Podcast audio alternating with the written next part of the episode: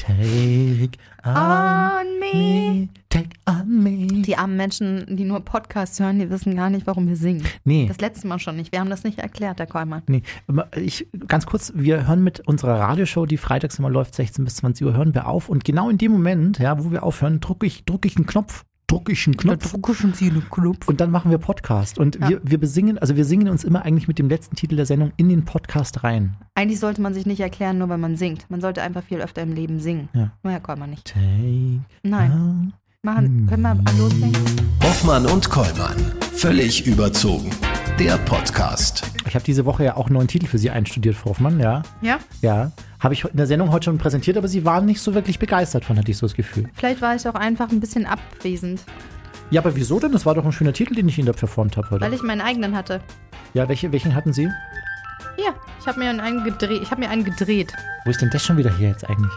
Haben Sie das her? Habe ich geschenkt bekommen. Ich weiß nämlich von wem, von einem anonymen Spender. Der hat mir die Beatsticks Hand in Hand. Aber an der Spieluhr.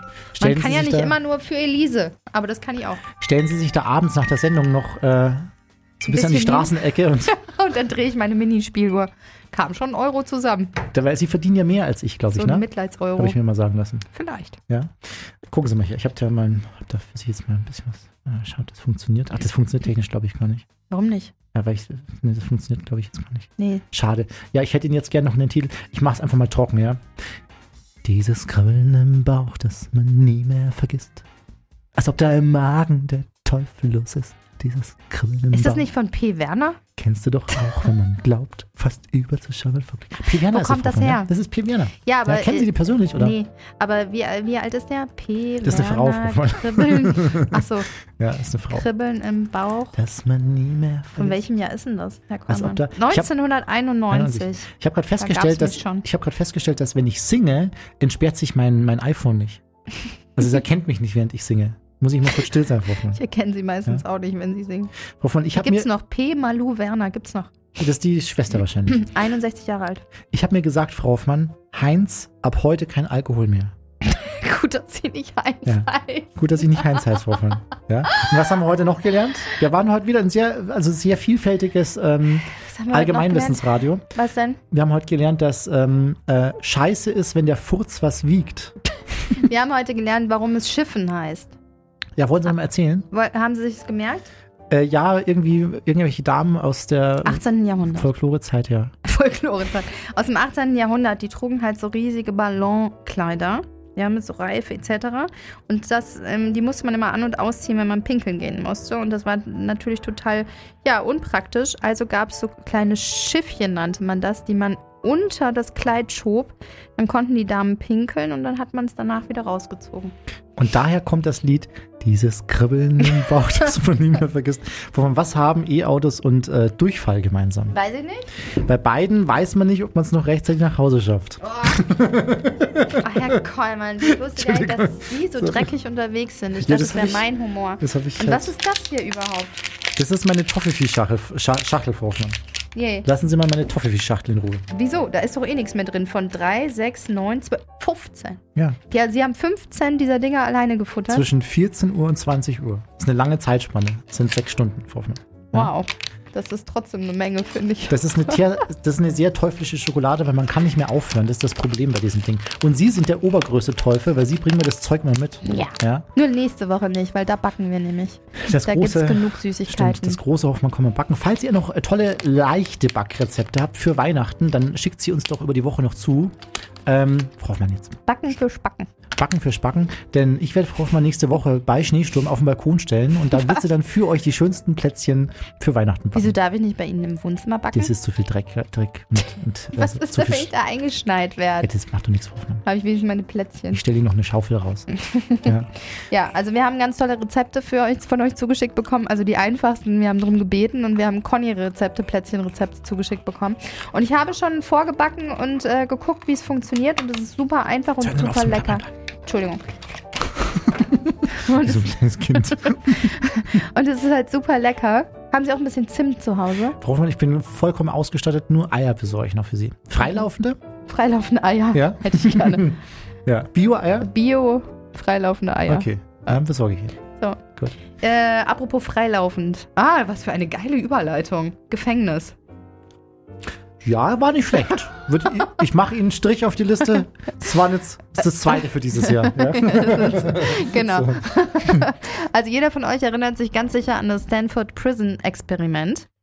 Das wurde damals von einem. Müssen Sie gar nicht viel erzählen, weil erzähle ich gleich. Ach so, ja, dann Ja. bin ich halt still. Na, Machen Also ich, halt. ich wollte Ihnen nur die nee, Arbeit ist in ersparen. Ordnung. Ich Dann wollte Ihnen jetzt nur die Arbeit halt ersparen, dass Sie nicht nochmal. So, wir Aber- haben, wir haben einen Gast. Machen Sie doch weiter, Herr Kollmann. Ja. Ich Ist drehe ja hier schon, bei ist schon meiner. alles vorbereitet, Frau Hoffmann.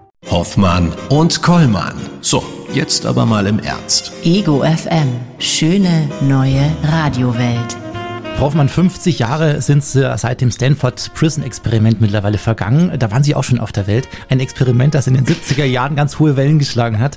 Damals hat der äh, Sozialpsychologe Philipp Zimbardo die Frage gestellt, was mit Menschen passiert, wenn man sie mit Macht ausstattet, die sie nutzen und missbrauchen können, ja? Und was mit den anderen geschieht, die nicht die Macht haben, also die der Autorität ausgeliefert sind. Und genau an diesem Experiment lehnt sich nun eine neue Serie an, das Gefangenenexperiment, in der Mark Filatov alias Slavik Junge in Gefängniskluft wechselt und an einen ganz eigenwilligen Gefängnisdirektor mimt. Wir haben da auch schon reinschauen dürfen. Und dabei möchte er auf ganz humorvolle Weise mal herausfinden, was eigentlich passiert, wenn zwölf zufällig in die entsprechenden Gruppen aufgeteilten Personen mehrere Tage in Haft verbringen. Und wir freuen uns sehr, heute mit ihm darüber sprechen zu dürfen. Slavik ist uns zugeschaltet. Grüß dich, hallo. Hallo. Hi. Slavik, für alle, die dich nicht kennen, also du bist Social Media Star, du bist Comedian, du bist Produzent, Drehbuchautor, ausgebildeter Schauspieler, hast dabei in diversen Filmen und Serien mitgespielt, unter anderem mit Friedrich Lau, Elias Mbarek, du bist zweifacher Comedy-Preisgewinner, bist Bestseller-Autor, hast dein eigenes Modelabel und machst seit Ende 2019 auch Musik. Jetzt mal ganz ehrlich, was gibt es, was du nicht kannst? Das ist äh, Kompliment, Dankeschön. Ich nehme das als Kompliment. Das ist äh, sehr schmeichelnd. Es ist so, dass ich immer ein gutes Team habe für die jeweiligen Bereiche. Und ich versuche immer das zu machen, worauf ich Lust habe und versuche in dem jeweiligen Bereich einen äh, Menschen zu finden, die auch gut darin sind. Und äh, ich glaube deswegen, oder nicht, ich glaube, ich weiß, dass deswegen das auch so gut funktioniert. Super. Slavik, aber jetzt mal ernsthaft. Die Frage meine ich auch ernst. Mit allem Kompliment, was drinsteckt. Was kannst du nicht? Kannst du kochen? Nee, nicht so gut, nee, nicht, nicht so gut, bisschen, nicht so gut. Aber wenn ich mich damit beschäftige, dann, äh, dann würde ich es ich's wahrscheinlich lernen. Dann ist die nächste Kochshow dann mit Slavik. Ich sehe es schon. Es stimmt, wie man Pilmeni kocht. genau. Ja. Slavik, kurz Das mal, ist nicht so kompliziert, aber das kriege ich hin.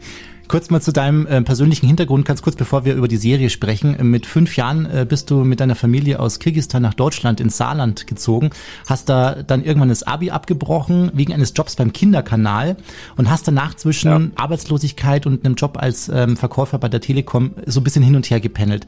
Was war das damals für eine Zeit für dich und, und wie sehr hat die dich geprägt? Mich hat von Anfang an die Zeit geprägt, sehr stark, als wir nach Deutschland kamen, weil das war so ein, ein Umschwung für mich, weil als wir in Kirgisistan gewohnt haben, meine Familie hatte dann einen Job und ich hatte viele Freunde. Als wir nach Deutschland kamen, haben, haben sich meine Eltern getrennt und ich bin mit meiner Mutter geblieben und ich musste früh Verantwortung übernehmen. Also ich musste, ich habe als erstes die Sprache gelernt und musste viel übersetzen und war, musste halt schnell Verantwortung übernehmen.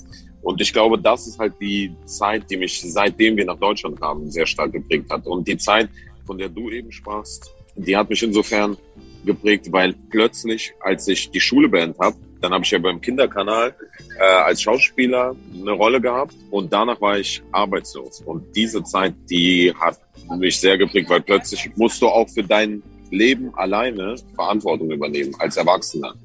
Hm. Also das ist, ja. Slavik, deine Mama hat immer gesagt, dein Weg ist die Schauspielerei, du bist künstlerisch begabt und du selbst warst dir da erstmal gar nicht so sicher, bist dann aber in der Tat auf eine Schauspielschule gekommen, hast diese auch mit einem Bachelor of Arts abgeschlossen, was ein Riesenglück war, hast du mal erzählt. Denn dein damaliger Mhm. Manager war immer der Meinung, dass dies gar nicht möglich ist. Wieso? Also als ich äh, diese Zeit, als ich arbeitslos war, dann bei der Telekom äh, Verträge verkauft habe, dann mit Autos äh, gedealt habe, da habe ich überlegt, okay, was kann ich machen? Das Einzige, was mir logisch erschien, war die Schauspielschule. Und dann habe ich das meinem damaligen Agent gesagt und er meint, das ist nicht möglich, weil nur Menschen aus einer Schauspielerfamilie oder aus einer Theaterfamilie schaffen das, weil es bewerben sich tausend Bewerber auf acht Plätze pro. Jahr. Also weil in der Schauspielschule wirst du nicht pro Halbjahr angenommen, sondern pro Jahr. Und das heißt, die Chancen sind so gering, dass wirklich nur die Besten der Besten auf eine Schauspielschule kommen. Und staatliche Schauspielschulen gibt's ja nicht so viele. Ich weiß nicht, wie viel gibt's in Deutschland? 10, 15? Mhm. Ich glaube nicht mal. Ich weiß es nicht. Und deswegen meinte er, dass die Chance ist eigentlich nicht da. Und als er das gesagt hat, und das zieht sich mein ganzes Leben durch, dass das nicht möglich ist, du kannst es nicht, das war für mich der Punkt, wo ich gesagt habe, das kann nicht sein. Es kann nicht sein, dass mir jemand sagt, dass es nicht möglich ist, weil jeder Mensch kann alles, alles schaffen. Mhm. Wow. Und äh, das zeigst du dann irgendwann auch, denn irgendwann ging es dann bergauf. Ganz kurz noch die Ostboys, Lavik und Wadik, das war der große Durchbruch quasi, kann man eigentlich sagen, für dich. So aus der Not heraus inspiriert, hast du mal in einem Interview gesagt, habt ihr das entwickelt, dieses Internetphänomen. Wie hat sich dieser Erfolg damals für dich angefühlt nach so einer harten und wirklich anstrengenden Vergangenheit? Für mich ging der Erfolg richtig los, als wir jeweils unsere einzelnen Projekte gestartet haben. Da ging wirklich der Erfolg los, weil die Zeit, äh, in der wir das Ostboys-Projekt gemacht haben, war so, dass es sich sehr lange, ich glaube, es war anderthalb Jahre, wo man kaum wirklich damit Geld verdient hat. Erst wirklich ging es los, nachdem ich äh, mein Einzelprojekt gemacht habe und äh, dann Snark auf Staatsnacken zusammen mit Pro7 Join gemacht habe. Das war, wo es wirklich, wo ich angefangen habe zu merken, wow, krass, langsam kann ich wirklich davon leben und damit Geld verdienen das fühlt sich bis jetzt manchmal wie ein Traum an. Also sogar gestern, weil gestern war ich ähm, bei einer Massage, also ich habe eine Massage gebucht und die hat 100 Euro gekostet für eine Stunde. Und das war damals, ich weiß noch irgendwie, ich weiß nicht, damals, als ich 18 war oder sowas da. Und da hat, hat mir jemand mal gesagt, dass er für eine Massage 100 Euro bezahlt hat für eine Stunde. Und ich dachte, Alter, wie kann man sich sowas überhaupt leisten? Also, weil ich damals, ich war ja mit 18 auf dem Gymnasium oder 17, mit 17 da konnten sich die ganzen Kinder auch die, die Brötchen in der Mittagspause leisten aus der Mensa für irgendwie zwei Euro. Und ich habe es auch zusammengerechnet, zwei Euro mal 15 äh, und das sind dann irgendwie 30 Euro. Und ich dachte, boah, ey, das ist, wie kann man sich das leisten? Weil dann aufs Jahr gerechnet, das 360 Euro und so weiter. Das mhm. ist, manchmal fühlt sich das immer noch irgendwie nicht, nicht wahr an. Wie ein Traum. Mhm. Wie ein Traum. Mittlerweile hast du deine eigene Produktionsfirma, die Bratan Productions, mit der du schon mehrere Serien auf eigene Faust umgesetzt hast. Nun kommt eine weitere dazu, nämlich das Gefangenenexperiment, über das wir mit dir heute sprechen möchten. Wie ist denn die Idee dazu entstanden? Die Idee ist dazu entstanden, weil ich mich mit Psychologie gerne befasst habe, seit ich elf bin oder zwölf bin. Ich habe dieses Buch Emotionale Intelligenz gelesen und äh, generell in der Schauspielschule beschäftigt man sich viel mit Psychologie, weil als zum Beispiel das erste Jahr macht man nichts anderes als Menschen beobachten und deren Körper, sozusagen wie sich deren Körper bewegt, die Physik nachzumachen oder deren Sprachen nachzumachen. Und äh, deswegen ist das das, was mich schon immer interessiert hat. Und das Stanford Prison Experiment, das kannte ich schon damals. Und dann kam noch der Film, das Experiment mit Moritz Bleibtreu, was mir übelst gefallen hat. Und dann habe ich überlegt, okay, was wäre, wenn man das wiederholt, aber in echt und das nicht spielt? Weil jeder kennt doch mittlerweile das Experiment, den Film. Ich glaube, mehr Leute kennen das Experiment, den Film, als das Originalexperiment. Mhm. Ja, richtig. Und ich dachte, wenn alle das Experiment kennen, dann würden doch die Leute anders reagieren. Und mhm. dann dazu kam noch, als wir angefangen haben, das Casting und so weiter und die Leute aus meiner Community sozusagen rauszucasten, beziehungsweise es war ja kein Casting, sondern wir haben einfach nur aufgerufen und die ersten, die erschienen, die haben wir dann geholt und die anderen waren als Reserve, falls sozusagen jemand ausscheidet, also der nicht mehr mitmachen will. Also mein Team meinte, wir müssen die aufklären, worum es geht und ich dachte, okay, wenn wir dir aufklären, worum es geht, dann erst recht wird sich das komplett verfälschen. Aber es ging komplett anders aus. Also es ist, es wurde nichts verfälscht. Also das war so absurd, Krass. dass sich also eigentlich nach 60 Jahren nicht viel verändert hat, obwohl die Leute wussten genau, was auf sie zukommt. Mhm.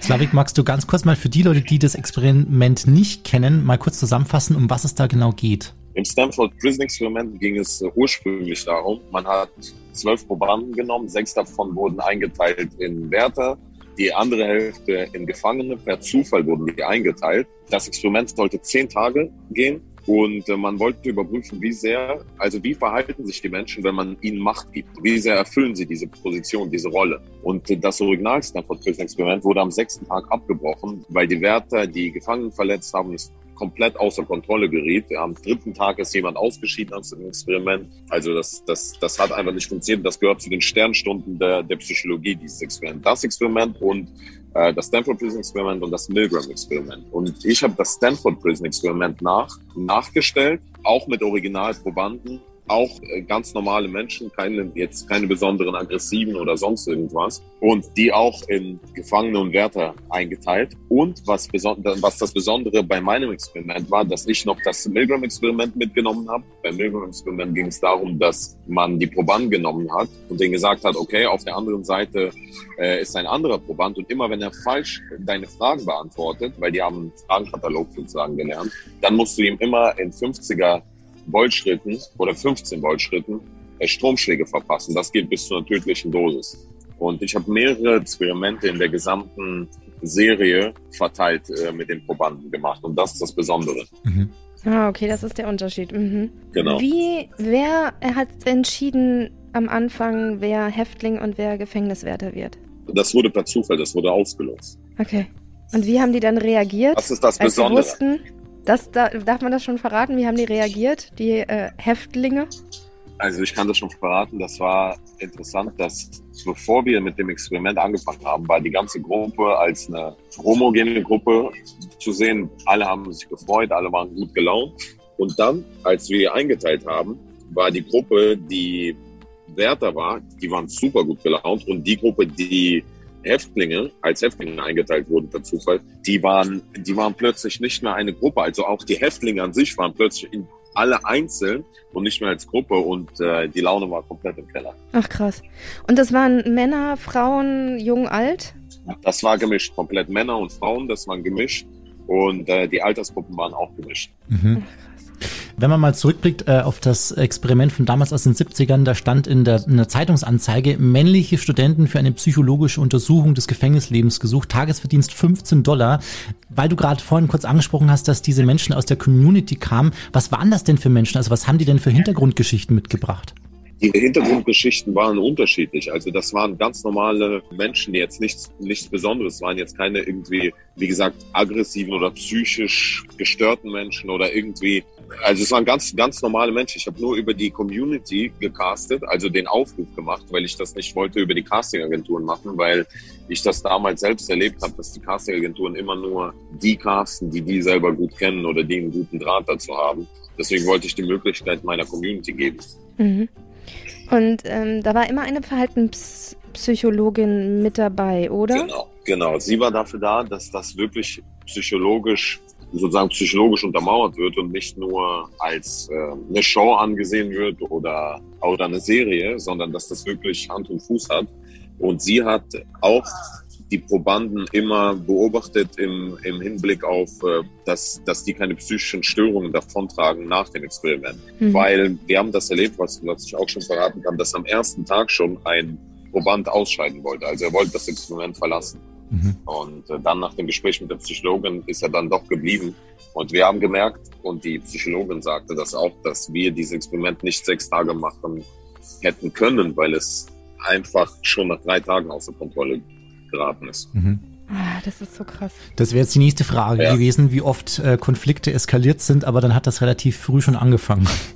Es hat sehr, sehr früh angefangen und äh, in der letzten Episode, in der Episode 7, äh, was ihr später auf Join sehen könnt, äh, sieht man auch, da, als wir das Milgram-Experiment gemacht haben mit den Stromschlägen, das war so krass, dass die, selbst die Psychologin, die das dann, äh, die das Experiment geführt hat, wir haben das eins zu eins nachgestellt, die war komplett geschockt. Die konnte nach dem ersten Probanden, die, die hat erstmal eine halbe Stunde Pause gebraucht, weil die so schockiert war von dieser Brutalität. Und ich bin auch nochmal zu den Probanden hingegangen, die die Stromschläge angeblich verteilt haben. Und ich sagte denen nochmal, ey Leute, die kriegen hinten gerade Stromschläge, obwohl die natürlich gespielt haben, als ob die Stromschläge bekommen. Und die meinten, ey, das ist mir scheißegal, dass die gerade Stromschläge bekommen. Ich sagte, Alter, du kannst die, wenn du das weitermachst, töten. Und die, ja, das ist mir scheißegal. Das ist krass. Und das hat nichts damit zu tun, um nochmal das äh, darauf zu, zu sprechen zu kommen, dass das der Vorwurf ist zu den Probanden oder dass die irgendwie schlechte Menschen sind, sondern das hat mit dieser Umgebung und mit dieser Machterteilung zu tun. Das ist einfach krass. Also das findet man, wir beziehen uns auch immer Experiment, in, in dem Experiment auf politische Sachen, auf berufliche Sachen, auf Sachen, die in unserem Alltag immer allgegenwärtig sind, weil diese Strukturen findet man in jedem, in verschiedenen Positionen. Die findet man jetzt nicht nur bei uns in diesem kleinen Gefängnisexperiment. Das spiegelt eigentlich nur das Leben wieder. Mhm. Mhm.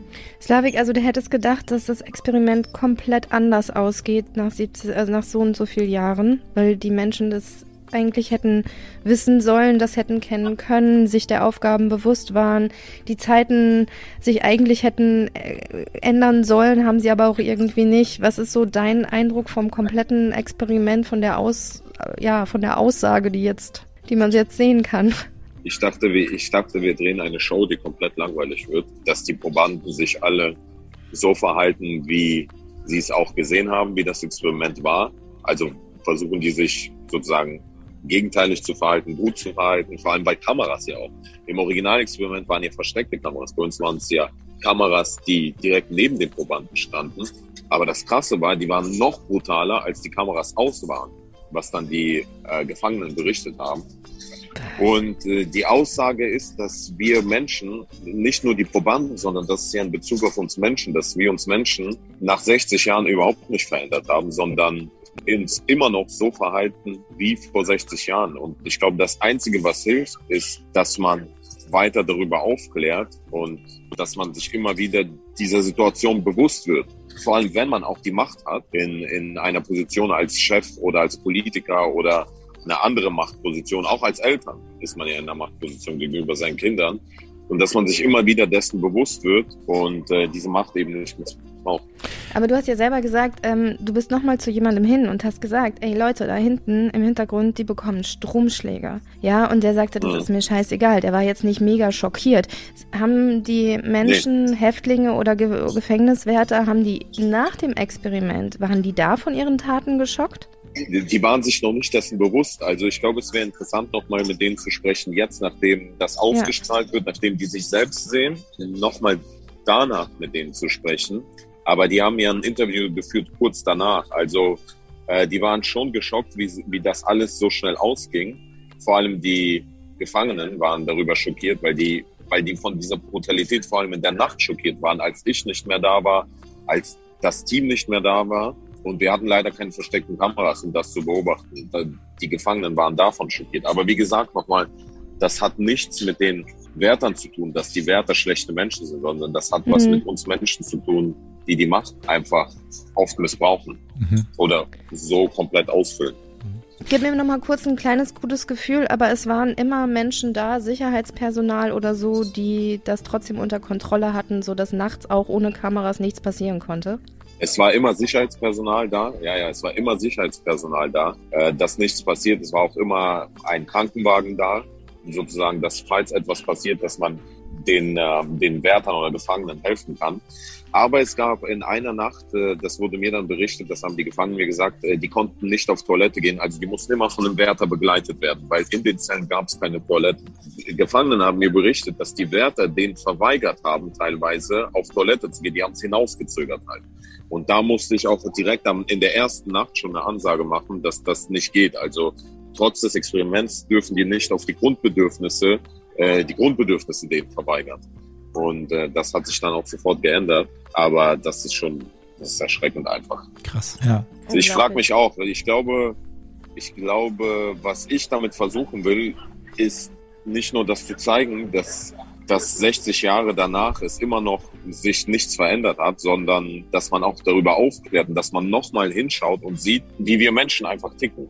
Und das Interessante ist, in diesem Gefängnisexperiment ist es so, dass man nicht nur das beobachten kann von Macht, äh, von Machtgefällen, sondern es sind ja ganz viele kleinere ex psychologische Experimente, wo man beobachten kann, wie zum Beispiel, äh, wir haben äh, getestet, wie wir in der Gruppe die Meinung übernehmen von anderen, obwohl wir genau wissen, dass die Meinung falsch ist, aber wir übernehmen diese Meinung nur, weil die Gruppe es sozusagen äh, dieser Meinung ist.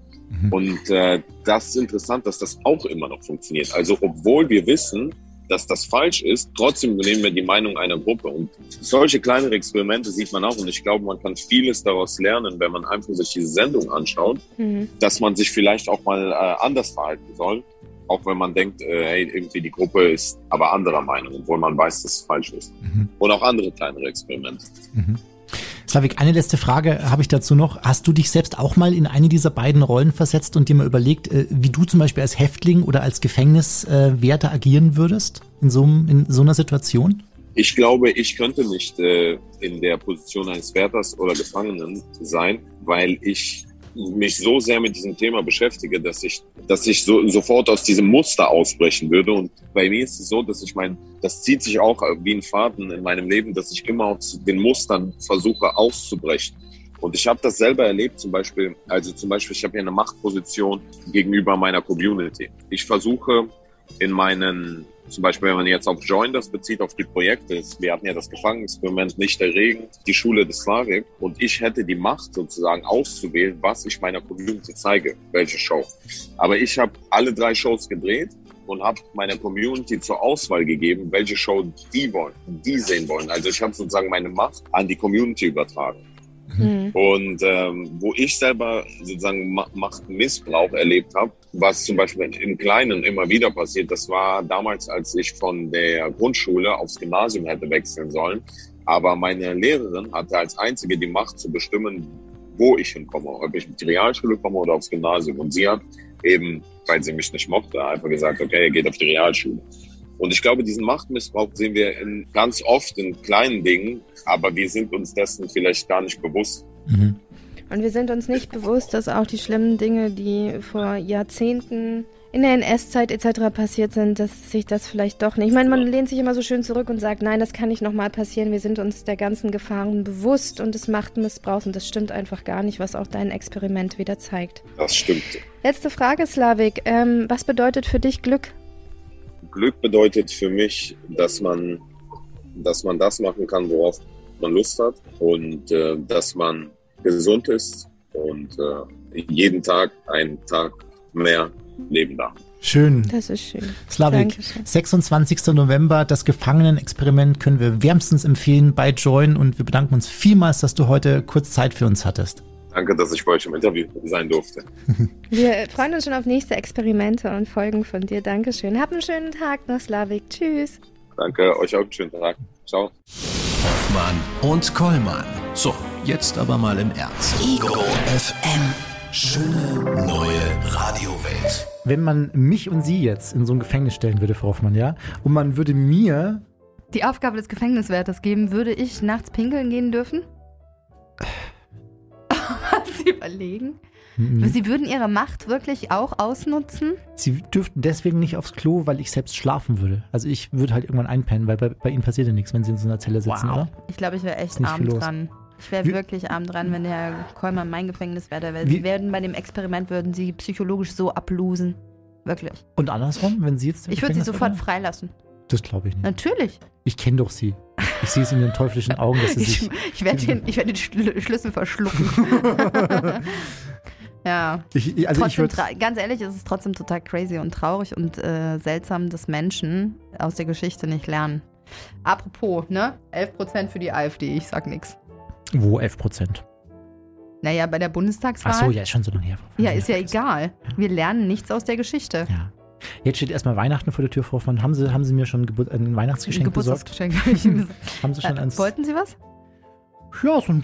Schenken wir uns so was? so eine- Oh, Frau Hoffmann. ich Vielleicht hab- an Silvester. Vielleicht schenken wir uns was, was Schönes an Silvester, weil an Weihnachten kriegt doch jeder überall irgendwas. wir wichteln ja hier auch im Sender, Frau Hoffmann. Ne? Das stimmt. Und äh, die ich freue mich voll. Ich habe so geile Sachen Jetzt gekauft. passen Sie auf, die Kolleginnen und Kollegen hören ja eh nicht zu, ja. Ähm, Die hören uns nicht, In ne? unserem Podcast. hören. Deswegen kann ich jetzt erstmal schon mal verraten an der Stelle, wen, nee, wenig wichtig sage ich nicht. Es ist eine Kollegin. Aber ich kann schon mal äh, verraten und schon mal spoilern, was sie von mir bekommt. Wirklich? Ja. Sagen Sie das? Oder? Kann ich sagen. Weiß also, ich nicht. Ja, doch. Also zur Auswahl standen zwei Jahreskalender, weil ich mir denke, so ein Jahreskalender ist schon was, ja, was man brauchen kann und so. Der eine Jahreskalender lautet Fickende Tiere. 2022, ja. Und der andere, und äh, den, den habe ich mir jetzt für Sie ausgesucht, sind Tiere. Ja, der, Wie Kacken, der, der kackende Tiere-Kalender 2022, Frau Hoffmann, den kriegt die Kollegin Vorne drauf ein Eisbär, der eine schöne braune Wurst rauslässt. Ich find, Schön, das ist wenn es noch Eisbären gibt, die kacken können. Muss man ja auch mal so sehen. Ich finde, es ist kreativ, ich habe mir was dabei gedacht, ja, und es ist nicht einfach so mal schnell irgendwas gekauft. Und wenn sie den nicht haben will, nimmt sie sich einfach den, den Kalender, den wir heute vorgestellt haben in Ja. der Sendung. Und zwar Das ist auch ein, da Dackel. Girls and Cars. Genau, es ist Oldtimer, blanke Brüste und Dackel. und Dackel. Was will man mehr? Aber wissen Sie, ich stelle mir die Frage, konnte sich der Herausgeber nicht entscheiden, was er rausbringen will und hat dann einfach, Alles genommen, alles was genommen, er gerade was er zur gerade- Hand oder? hatte. also nackte Frauen, dann hat er sich gedacht, ach so, ein Dackelkalender wäre auch was, aber was mit Autos wäre auch nicht schlecht. Und dann hat er sich gedacht, ich verbinde das einfach alles. Ich frage mich, ob der Rauhardackel auf Seite 1 sich aussuchen konnte oder bei der Blondine nebendran sitzt oder bei der Brünette vorne auf der Motorhaube fläzt. Das sind Fragen, die wir nie, niemals klären werden, Nie. Hoffmann wahrscheinlich. Ja, außer wir machen ein Interview nächste Woche Außer wir machen selber mal einen Kalender. Den Hoffmann-Kollmann Jahreskalender mit Hoffmann-Kollmann mit Alkohol, würde ich sagen. Ja. Wir, wir posieren jedes Mal mit einer Flasche Alkohol mit einer anderen. Und, und Katerrezepte vielleicht. noch. Oh, sehr Oder? gut, sehr gut. Machen wir nächstes Jahr. gut. Ja. Ja, Herr Kollmann. Ach, Frau Hoffmann, ich bin auch ein bisschen durch jetzt, ne? Können Wir machen noch Märchen. Mal- Ach, das auch noch. Doch, wir machen jetzt Oh noch Gott. Oh, Märchen. Mensch. Ach, wie gut es niemand weiß. Das Frau Hoffmann. Weil, weiß jetzt nicht. ja. Also, Herr Kollmann, wir machen jetzt noch ein Märchen. So, und jetzt habe ich schon verraten, was es ist. Jetzt machen Sie mal Tschüss. ja. Tschüss, ma- macht es gut und wir hören uns nächste Woche zur vorletzten Hoffmann-Kommand-Sendung für dieses Jahr. Ja. Ja. Und ähm, an Silvester kriegt man uns dann nochmal, also dieses Spielbach schon wieder, Hoffmann. Ach, ist das nervig. Für Elise auch noch. Oh, Ja. Entschuldigung. Ich bin heute so ein bisschen träge, auch einen Knopf drücken, ja. Aber ich drücke jetzt einfach mal. Ja. Tschüss. Tschüss. Das waren Hoffmann und Kollmann. Völlig überzogen. Der Podcast. Die Radioshow dazu gibt's jeden Freitag von 16 bis 20 Uhr bei Ego FM. Schöne neue Radiowelt. Und jetzt der Mashup. Take a